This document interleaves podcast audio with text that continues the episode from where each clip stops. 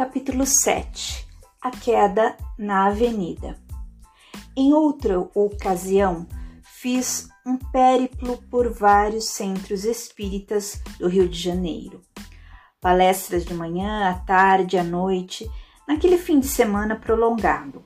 No retorno, quando amigos queridos me levaram ao aeroporto, eu estava exausto, porém firme e atuante, conversando e atendendo aos companheiros. Quando estávamos próximos ao aeroporto Santos Dumont, um dos componentes do grupo desceu e eu deveria ajeitar as malas e me posicionar no banco ao lado do motorista para facilitar minha saída. Abri a porta traseira e saltei do carro. Inadvertidamente, o automóvel deu marcha a ré e caí estatelado na avenida super movimentada, rolando no solo e desviando dos carros que passavam em alta velocidade. Quando me recompus, assustado, vi no meio da rua um dos espíritos adversários que por vezes me persegue, acompanhado de uma turba de malfeitores espirituais, dizendo enquanto gargalhava: Ainda não foi desta vez, nunca venha ao Rio de Janeiro. Meus camaradas não querem espiritismo por aqui. E mudando o semblante para o de uma carranca de ameaça, gritou antes de desaparecer: Um dia mataremos você. O motorista do carro se aproximou, chamando-me pelo nome e me arrancando do transe. Pediu desculpas dizendo não saber o que tinha acontecido.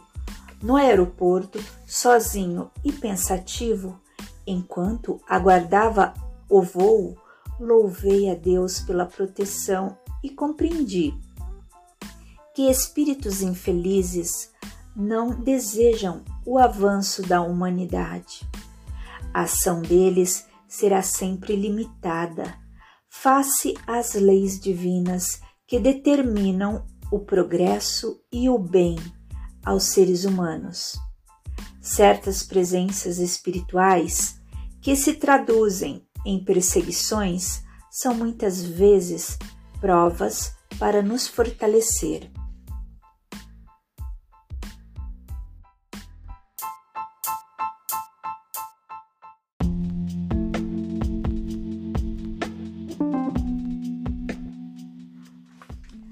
Capítulo 8 Embaixada Celeste O confrade Adeilson Sales, dedicado trabalhador do Espiritismo, à época residindo no Guarujá, litoral de São Paulo, convidou-me para o seminário do livro Aconteceu na Casa Espírita. Eu deveria apresentá-lo na Câmara Municipal daquela cidade.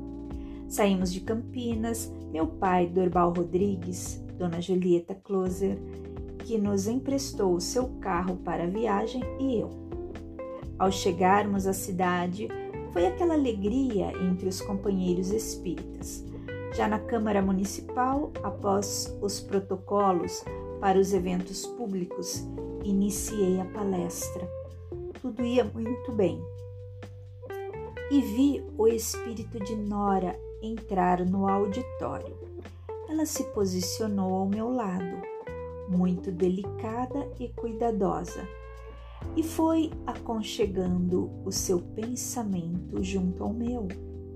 Quando o conteúdo permitiu, ela me envolveu com intensidade e, por meio da minha boca, disse: Cada casa espírita é uma embaixada celeste na terra. Fiquei confuso, porque naquele momento não me ocorria a definição de embaixada. E se alguém me perguntasse, interrompendo a palestra e discordando, o que eu poderia fazer? Dentro da minha angústia, ela me envolveu mais intensamente e explicou: Uma embaixada é uma instituição que representa um país em outro. A casa espírita é a instituição que representa o plano espiritual na Terra. Portanto, concluiu ela, os trabalhadores do centro espírita são os embaixadores e as embaixadoras do Espiritismo no planeta. A partir dali, passamos a discorrer sobre as responsabilidades das atividades espíritas nos núcleos do Espiritismo. E fiquei a meditar sobre os recursos do mundo espiritual e sobre como eles têm condições para nos auxiliar quando trabalhamos para o bem e para a verdade.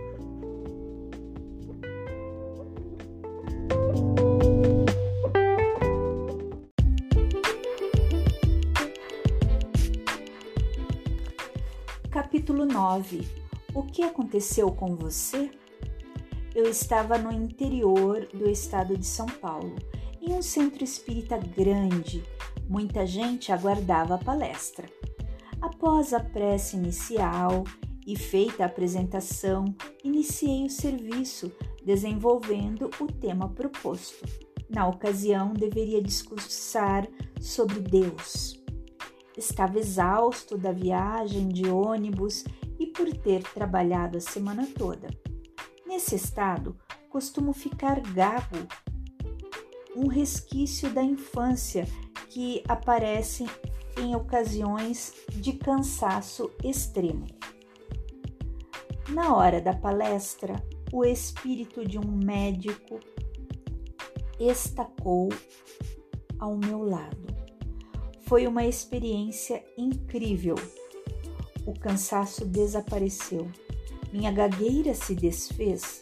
Senti-me altamente inteligente e fiz um discurso belíssimo. Encerrei a palestra com a declamação da poesia Deus, de Eurípides Barçanufo. E o espírito ficou tão emocionado que me deu um abraço luminoso. Comovido, ele disse: Obrigado, Emanuel. Eurípides mandou-me aqui para auxiliá-lo, mas pediu que eu ficasse apenas para a palestra. E com os olhos marejados despediu-se.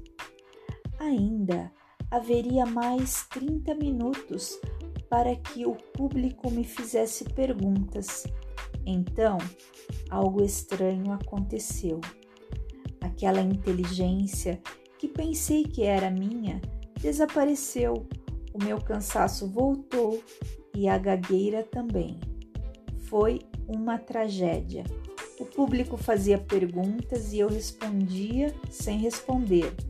Tropeçava nas palavras, sentia confusão mental. Dei graças a Deus ao fim dos 30 minutos. Foi quando subiu ao palco um dos espectadores que indagou: O que aconteceu com você? Por que o seu guia foi embora? Admirado, perguntei: O senhor também ouviu? Ele respondeu: Não foi nem preciso, porque o rapaz que fez a palestra foi um genial e vibrante. E o das perguntas foi outro, obtuso e gago. E parecendo decepcionado, desceu, aborrecido, sem me dar a chance de explicar. Sim, aprendi naquela noite que nada somos sem o amparo espiritual, que os bons espíritos amparam os de boa vontade e que Eurípides me socorreu ao ver o meu esforço, mas que precisava me ensinar sobre a minha insignificância e sobre a minha necessidade de buscar mais conhecimento, a fim de servir melhor a causa do bem.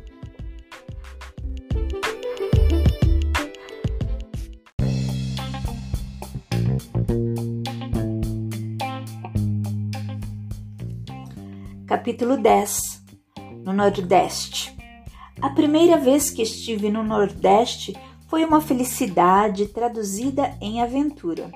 O convite fora feito por um grupo entusiasmado com o Espiritismo. Isso foi há muitos anos. Voei de VASP e a passagem contemplava paradas nas principais capitais brasileiras. A viagem durou 11 horas. Ao desembarcar, estava com muita fome e o meu anfitrião foi logo dizendo: Emanuel, participaremos de um programa de rádio, de uma entrevista para o jornal impresso e de um programa de TV. Tudo isso antes da palestra de hoje. Atrevi-me e perguntei: e o almoço? Ele me olhou com indignação. Não temos tempo para isso, exclamou ríspido, pegando-me pelo braço e me lançando ao carro. Cumprimos todas as tarefas até chegarmos ao programa de televisão. Tudo muito elegante e organizado.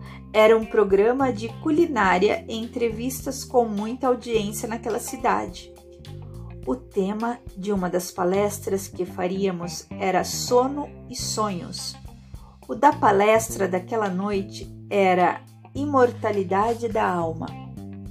Eu já estava posicionado com o microfone ajeitado, maquiado e sorria para aparecer bem na televisão. A âncora do programa, uma jornalista inteligente e simpática, anunciou-me dizendo temos hoje aqui a honra de receber Emanuel Cristiano, um conferencista de São Paulo. Ele abordará um dos temas que nos trouxe, sono e sonhos. Mande o seu sonho pelo nosso telefone que ele interpretará no ar. Fiquei apavorado. Interpretar sonhos em nome do Espiritismo e ainda na TV ao vivo. Jesus! Olhei para o meu anfitrião, fiz uma cara de interrogação e ele me respondeu com deboche e com a típica alegria nordestina: Se vira, meu irmão. Eu já conseguia me ver com um turbante, com o povo a me chamar de Pai Emanuel. As linhas de telefone ficaram congestionadas com tantas ligações de pessoas e seus sonhos a ser interpretados. Suei frio, fiquei ofegante, mas com fé segui e fiz o possível. Com a repercussão do programa, o Teatro Municipal, que comportava 100, 700 pessoas, superlotou. Quase mil pessoas compareceram.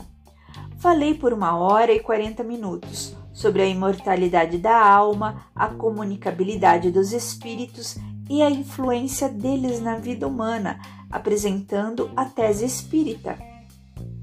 Como o evento atraiu muita gente, até a cúpula política da cidade estava presente. Um vereador me ofereceu carona ao hotel. No caminho, ele me contou episódios de sua vida, sem que eu conseguisse dar muita atenção quando estou em um estado de extrema exaustão, como estava nesse dia. A viagem longa, a agenda do dia, o programa de TV, a exposição doutrinária e o atendimento ao público. Costumo acionar o modo automático de comunicação e tudo o que me dizem eu respondo com um que lindo, para que a conversa não renda muito. Só que o vereador me contou uma tragédia familiar que eu respondi com um sonoro e sem noção que lindo. Ele ficou impactado. Expliquei a ele que não estava me sentindo muito bem e de fato não estava. Sentia-me febril, com dores pelo corpo, uma pressão no peito. Ele se ofereceu para me levar ao médico, mas dispensei pedindo a ele que apenas apressasse a viagem para o hotel. Ao subir e abrir a porta do quarto, lancei-me sobre a cama, aguardando a morte. Daquele dia, daquele dia eu não passaria. Tinha uma sensação horrível de esvaziamento de energias. Fiquei em silêncio por alguns instantes e a morte não apareceu, mas mandou mensageiros e os mortos vieram. Inesperadamente comecei a ouvir: Diga para o meu marido não chorar tanto por mim. Uma outra voz feminina pedia: Diga para o meu irmão não brigar tanto pela herança da família. Uma voz idosa solicitava: Fale para o meu neto não desistir. E foram tantos os pedidos que, quando abri os olhos, o quarto do hotel estava lotado. Fiquei muito assustado, até que vi um espírito, que me é amigo, atravessar a porta do apartamento e dirigir todos os espíritos um a um à saída, dizendo: Agora não é possível, o médium não está disponível no momento. Mais tarde avaliaremos o seu pedido. Por favor, para a saída, por gentileza. Ao terminar, imaginei que ele viria me socorrer, dar um passe fazer uma oração, mas ele sorriu gentilmente, e desapareceu. Eu achei que aquela era a hora da morte. Orei e pensei em minha mãe. Adormeci. No dia seguinte, o telefone do hotel tocou. Acordei com o tilintar do aparelho. Do aparelho. Era minha mãe. Naquela época não tínhamos celular. Quase ninguém tinha. A pedido de minha genitora, sempre que eu saía, deixava com ela o número do telefone do local onde estaria, número do quarto e tudo mais para que ela pudesse ter notícias minhas. Quando atendi o telefone, ela foi logo me perguntando: O que aconteceu com você na noite passada? Nada, mãe. Não minta. Por quê? perguntei. Porque essa noite eu fui orar por você e quase morri. O que aconteceu? Meio contrariado, contei o sucedido e pedi a ela que orasse mais por mim ao que ela respondeu: Mas, meu filho, se aumentar as preces, não farei outra coisa. Tome juízo, menino. Desliguei o telefone e fiquei a pensar: Meu Deus, o que houve? Saí de casa preparado, oração feita, conteúdo das palestras estudado, não trouxe vaidade na bagagem, atendi ao público, dediquei-me com amor, não fiz nada de errado. O que aconteceu? Foi quando o espírito de Nora apareceu e me esclareceu. Emanuel, tu não falaste para mais de 900 pessoas sobre a imortalidade da alma? Não informaste que os espíritos podem se comunicar através dos médiums? Não explicaste ao público o que é a mediunidade e os métodos de segurança de Allan Kardec e o Espiritismo? Pois então, ao falares para quase mil pessoas encarnadas, esqueceste de computar o número de desencarnados presentes, que no nosso caso era quatro vezes maior que o público dos vivos. Os mortos também ouviram a tua oratória e vieram atrás do telefone para mandar mensagens aos parentes vivos. Aprende, meu filho, mediunidade é coisa santa. Mas, senhora, protestei, eu santifiquei a mediunidade, fiz tudo certo. Sim, Emanuel, disse ela com ternura. Fizeste tudo certo, só não consideraste que a exposição pública nos coloca entre vivos e mortos. Graças à tua seriedade e ao teu idealismo, foi possível proteger-te da ação intensa dos necessitados. Continua firme e aprende que o fato de estares preparado não te livrará da influência.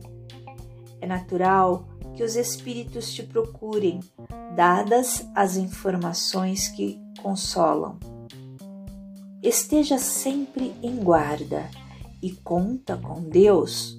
Durante a palestra, poupamos os teus olhos para que não te perturbasses, mas centenas de espíritos foram socorridos e outros tantos se sensibilizaram.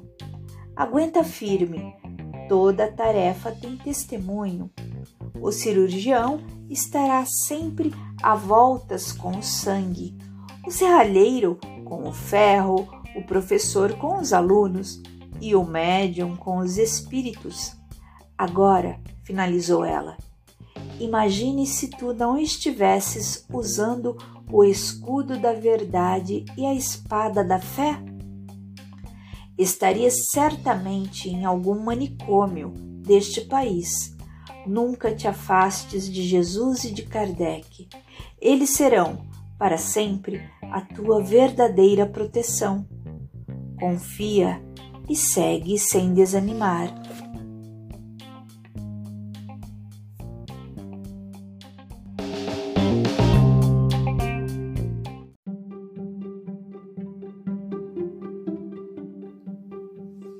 Capítulo 11 A profecia do seu Raimundo Nonato.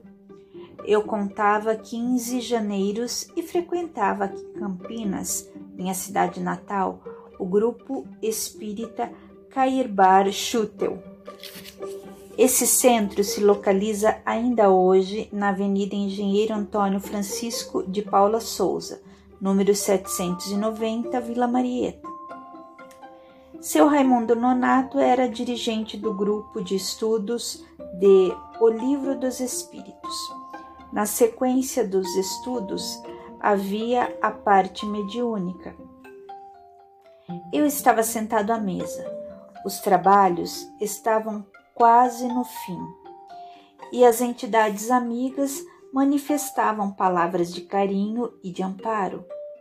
Já próximo da prece final, seu Raimundo se levantou, postou-se atrás de mim e colocou seus dedos indicadores como duas pontas, um em cada ombro meu, dizendo mediunizado: Meu filho, você ainda é bastante jovem, mas há um grupo enorme de espíritos querendo trabalhar com você. Seu trabalho será árduo, intenso, mas não se preocupe pois nunca faltará tarefa na seara para você.